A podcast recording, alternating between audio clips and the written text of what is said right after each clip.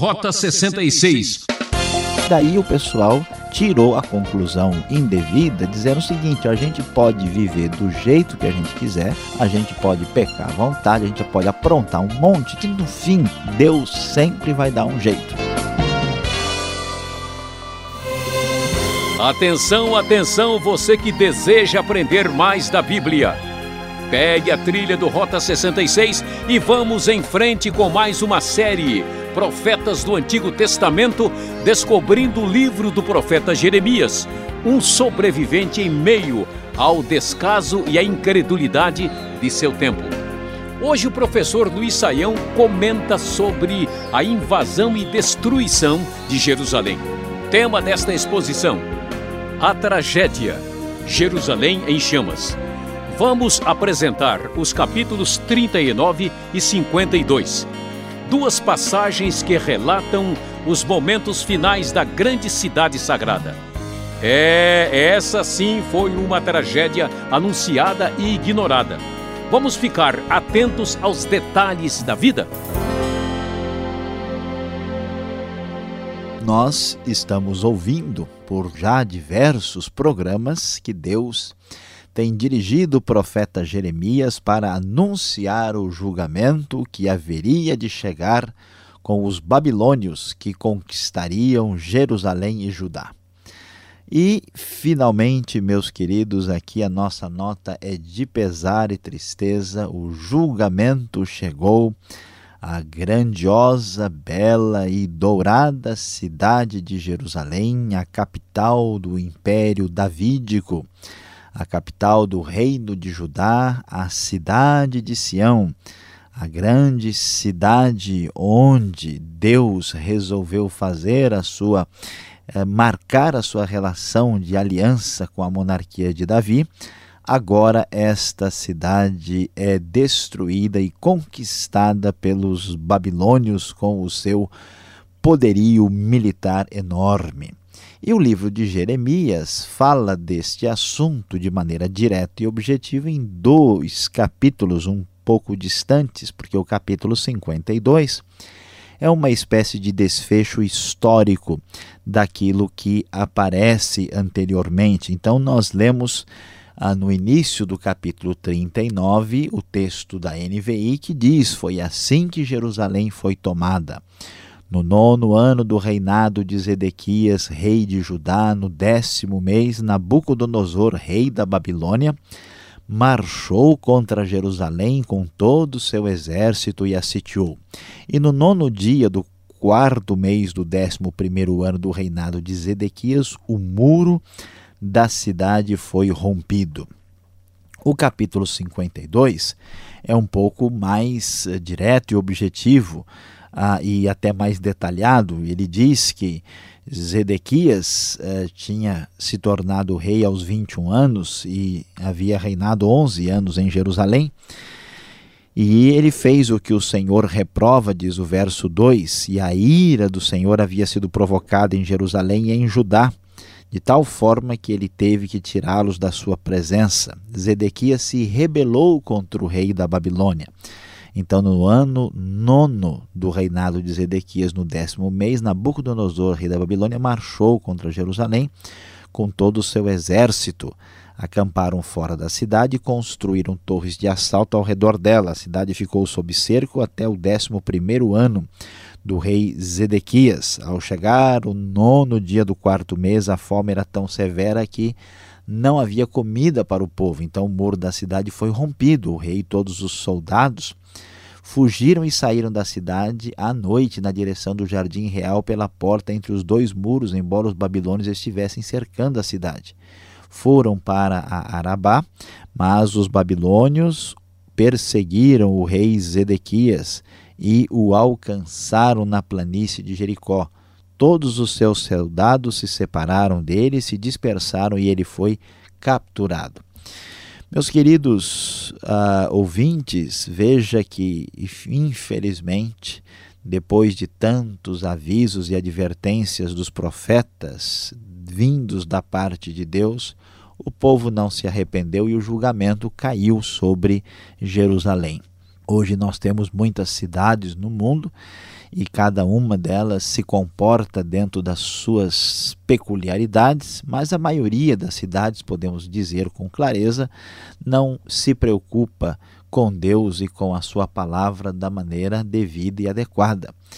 Muitos, pelas suas atitudes e posturas, na verdade, atraem a ira de Deus contra as suas vidas, pois isso aconteceu aqui depois de tantos anos, na verdade, séculos se passaram e finalmente o dia do julgamento divino chegou.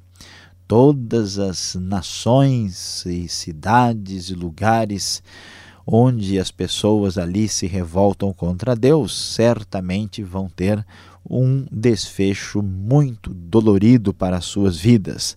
E aqui Jerusalém então é conquistada e veja qual é o cenário final nessa história. Nós tínhamos anteriormente, no início, quando os babilônios chegaram a Judá, o rei Jeoaquim, que foi deposto, né, o seu filho Joaquim ficou muito tempo, muito pouco tempo no reinado, e, e, então Zedequias foi o rei colocado sob a administração da Babilônia, ou seja, ah, ele era um rei eh, que estava aí de forma a ser dominado e, e tutoriado pelos próprios babilônios.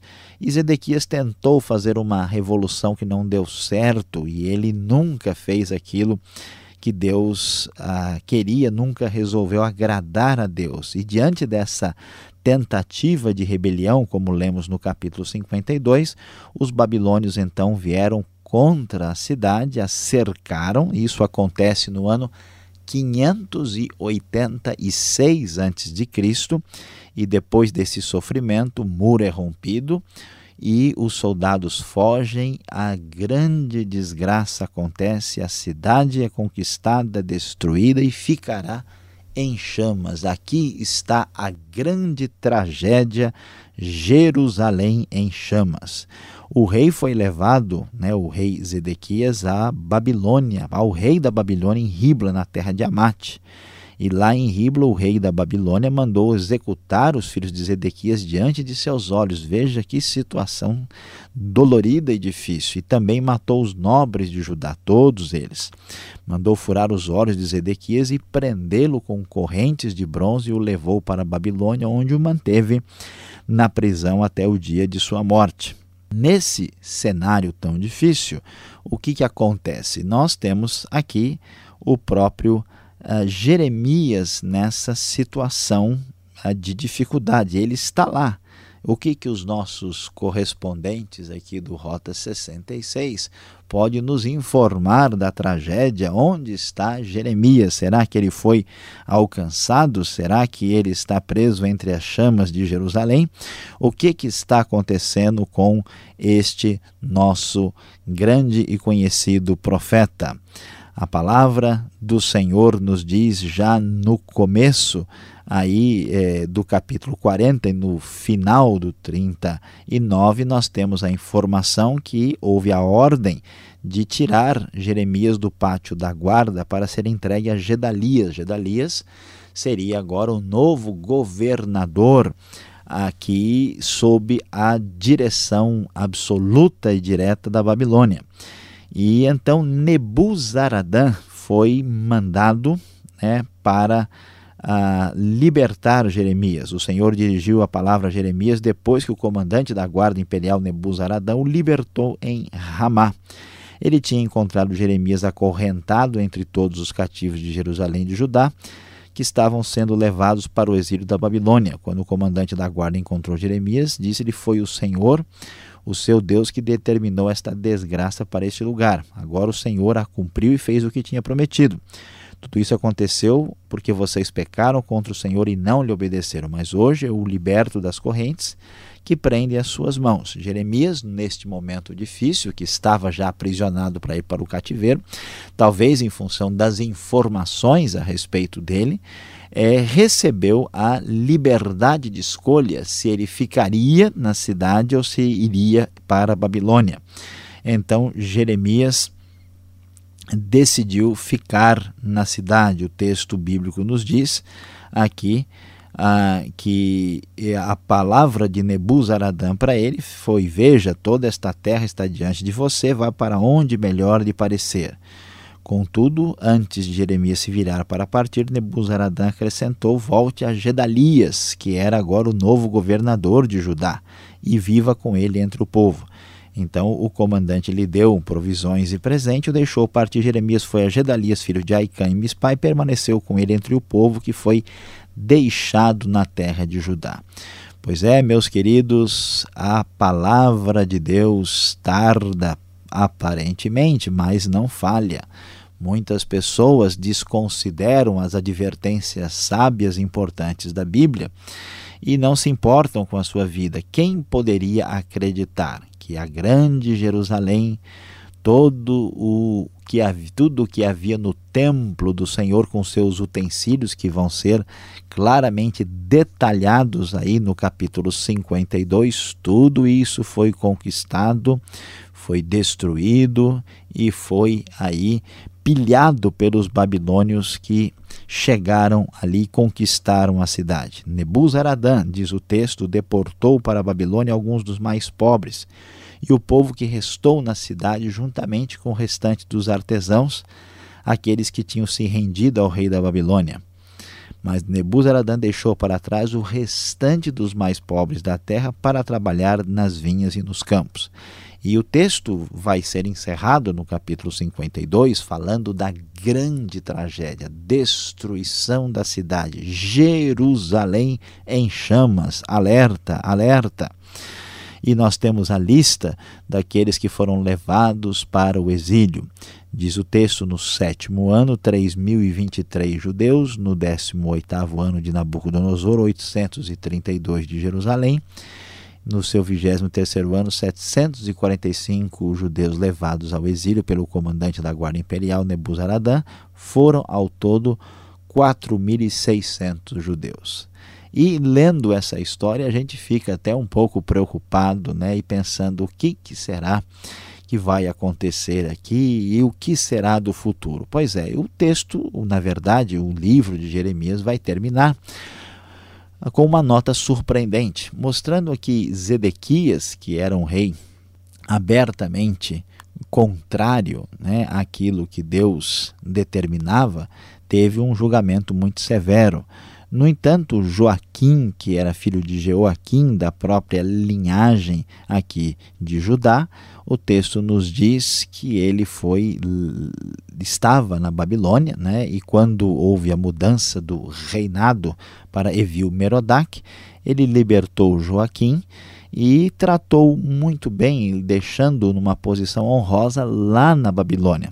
Desse modo, Joaquim tirou as roupas da prisão, diz o verso 33, e pelo resto da vida comeu a mesa do rei. O rei da Babilônia deu a Joaquim uma pensão diária até o dia da sua morte uma nota final que fala sobre este rei de Judá, que vinha da própria linhagem real, e este rei estava aqui mostrando para nós que Deus ainda estava olhando para a casa de Davi, mesmo na Babilônia um dos últimos reis que nós temos aqui na linhagem, estava recebendo um cuidado, porque Deus ainda estava com ele, estava abençoando e ele teve os seus dias razoavelmente tranquilos no final da sua vida na Babilônia. Meus queridos ouvintes, a história bíblica não é feita só de esperança, ela é muito real e ela nos mostra o resultado de uma desobediência completa, definida e constante de um povo. Infelizmente, por causa de uma atitude impensada e de um pecado renitente, nós hoje ouvimos sobre a grande tragédia, Jerusalém em chamas.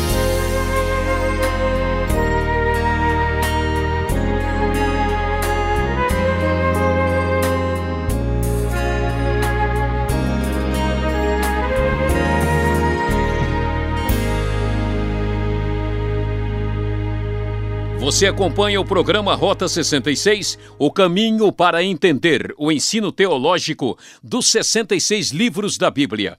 Esta é a série Profetas do Antigo Testamento, livro de Jeremias. Tema de hoje: a tragédia, Jerusalém em chamas. Rota 66 tem produção e apresentação de Luiz Saião e Alberto Veríssimo. Na locução, Beltrão, realização Transmundial. Caixa Postal 18.113, CEP 04626-970 São Paulo, capital. Investigando com perguntas. Confira.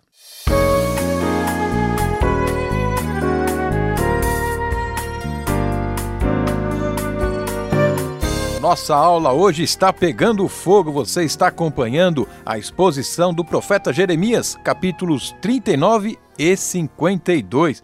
Professor Luiz Saião vai responder as perguntas e eu quero saber, professor, Jerusalém não é a cidade santa, a cidade sede, onde tudo acontece. Como é que Deus pôde entregá-la assim à destruição? Não é uma contradição?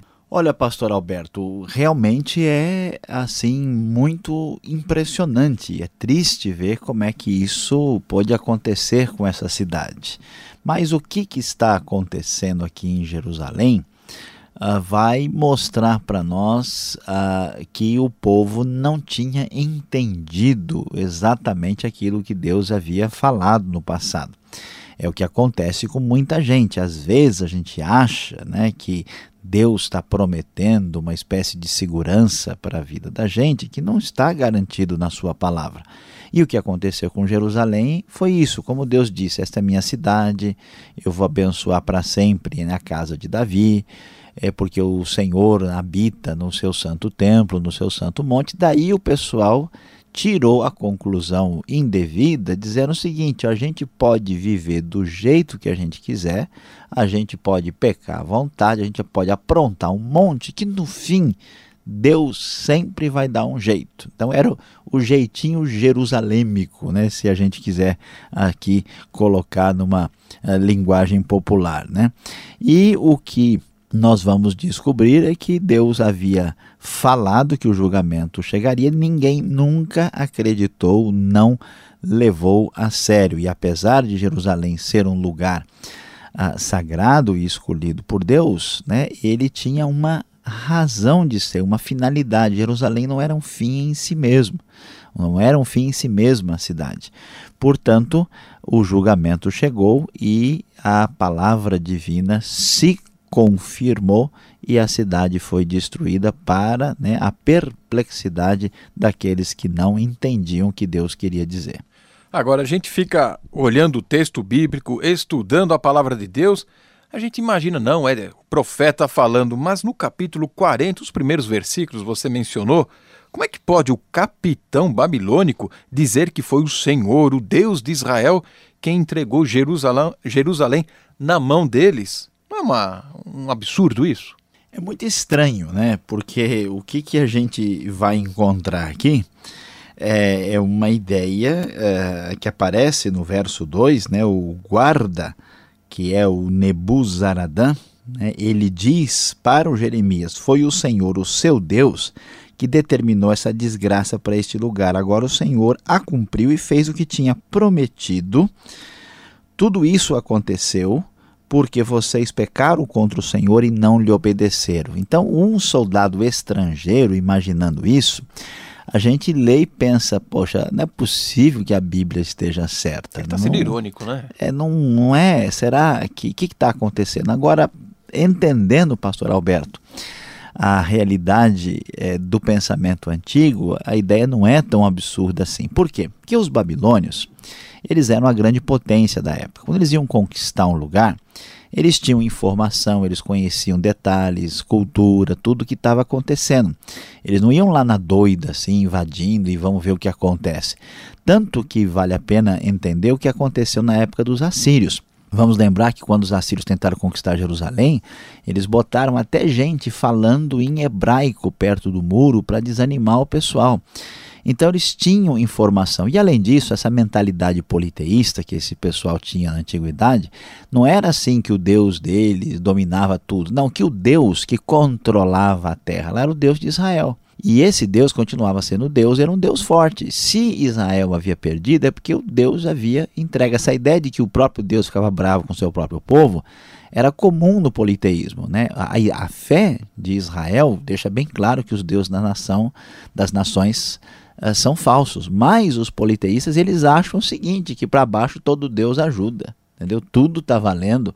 Então eles faz sentido a mentalidade deles conhecendo as profecias de Jeremias, tendo ouvido falar, né, sabendo o que estava rolando no meio do povo, ele diz: olha, é aquilo mesmo que você falou, você acertou, o seu Deus está bravo com vocês e entregou vocês na mão da gente. Então não é impossível quando a gente entende como funcionava a religiosidade da época. Agora, o profeta Jeremias ser solto, como diz aqui o capítulo 39, lá no verso 11 e 12, ele não confirma que era um agente secreto uh, a serviço da Babilônia contra Judá? Olha, os mais uh, céticos né, da, da razoabilidade, da legitimidade de Jeremias vão dizer isso. A Jeremias parece que trabalha para os homens mesmo. Porque veja que coisa interessante. Mas Uh, não necessariamente a gente deve pensar dessa forma. Por quê? Porque o Jeremias, vamos assim supor, eh, se ele fosse alguém que trabalhasse para a Babilônia e fosse um agente do pessoal, e a cidade está destruída, todo mundo foi embora, ficou só o povo mais pobrezinho mesmo. Então, se Jeremias fosse uma espécie de contratado dos babilônios, o que, que ele teria feito? Ido para a Babilônia ele ia lá ficar numa casa boa, num bairro muito bom, desfrutar né, do seu trabalho que agora terminou. Mas isso não acontece. O que parece fazer mais sentido é que no meio da confusão de pegar os cativos, Jeremias foi meio que preso aí por engano. E aí o pessoal sabia, né? Claro que os babilônios, tendo consciência de que Jeremias havia sido um profeta falando da vinda deles, eles não tinham nenhuma razão para temer ou questionar o Jeremias. Então, eles, simplesmente eles chegam para Jeremias e escuta, você não está na nossa lista dos procurados, né? você não está é, é, entre aqueles que representam perigo para a gente. Então, você escolhe, você quer ir, você quer ficar. Eu vou ficar, então tá bom. Mas se houvesse uma aliança mais forte entre eles, naturalmente isso deveria transparecer de maneira mais objetiva. Agora, a nossa curiosidade é com relação ao templo, né? Será que não sobrou aí um pedacinho? Porque eles fizeram o picadinho do templo. Cadê a arca? Cadê os símbolos sagrados? Pois é, pastor Alberto, o, capítulo uh, ah, 52 vai detalhar um pouco mais a esse respeito, né? Diz o texto que os babilônios despedaçaram as colunas de bronze, os estrados móveis, o mar de bronze que ficavam no templo, levaram o bronze para a Babilônia, levaram as panelas, as pás, tesouras de pavio, bacias de aspersão, tigelas, tudo que havia no templo, nós vemos os babilônios pilhando e eles destruíram o templo do Senhor em Jerusalém, que é uma coisa assim, né, inesperada, assim, totalmente fora da, da expectativa do povo. Isso aconteceu. A arca, pastor Alberto, continua o grande mistério, né? Ela não aparece mencionada aqui. É possível que até as lideranças religiosas, sacerdotes, tivessem escondido a arca antes disso. Não há nenhuma menção, mas o templo foi destruído, os seus objetos foram pilhados e levados para a Babilônia, conforme a palavra de Deus já havia anunciado. Você que quer saber mais e quer aplicar esse estudo na sua vida, Chega mais perto, vem agora a palavra final para você.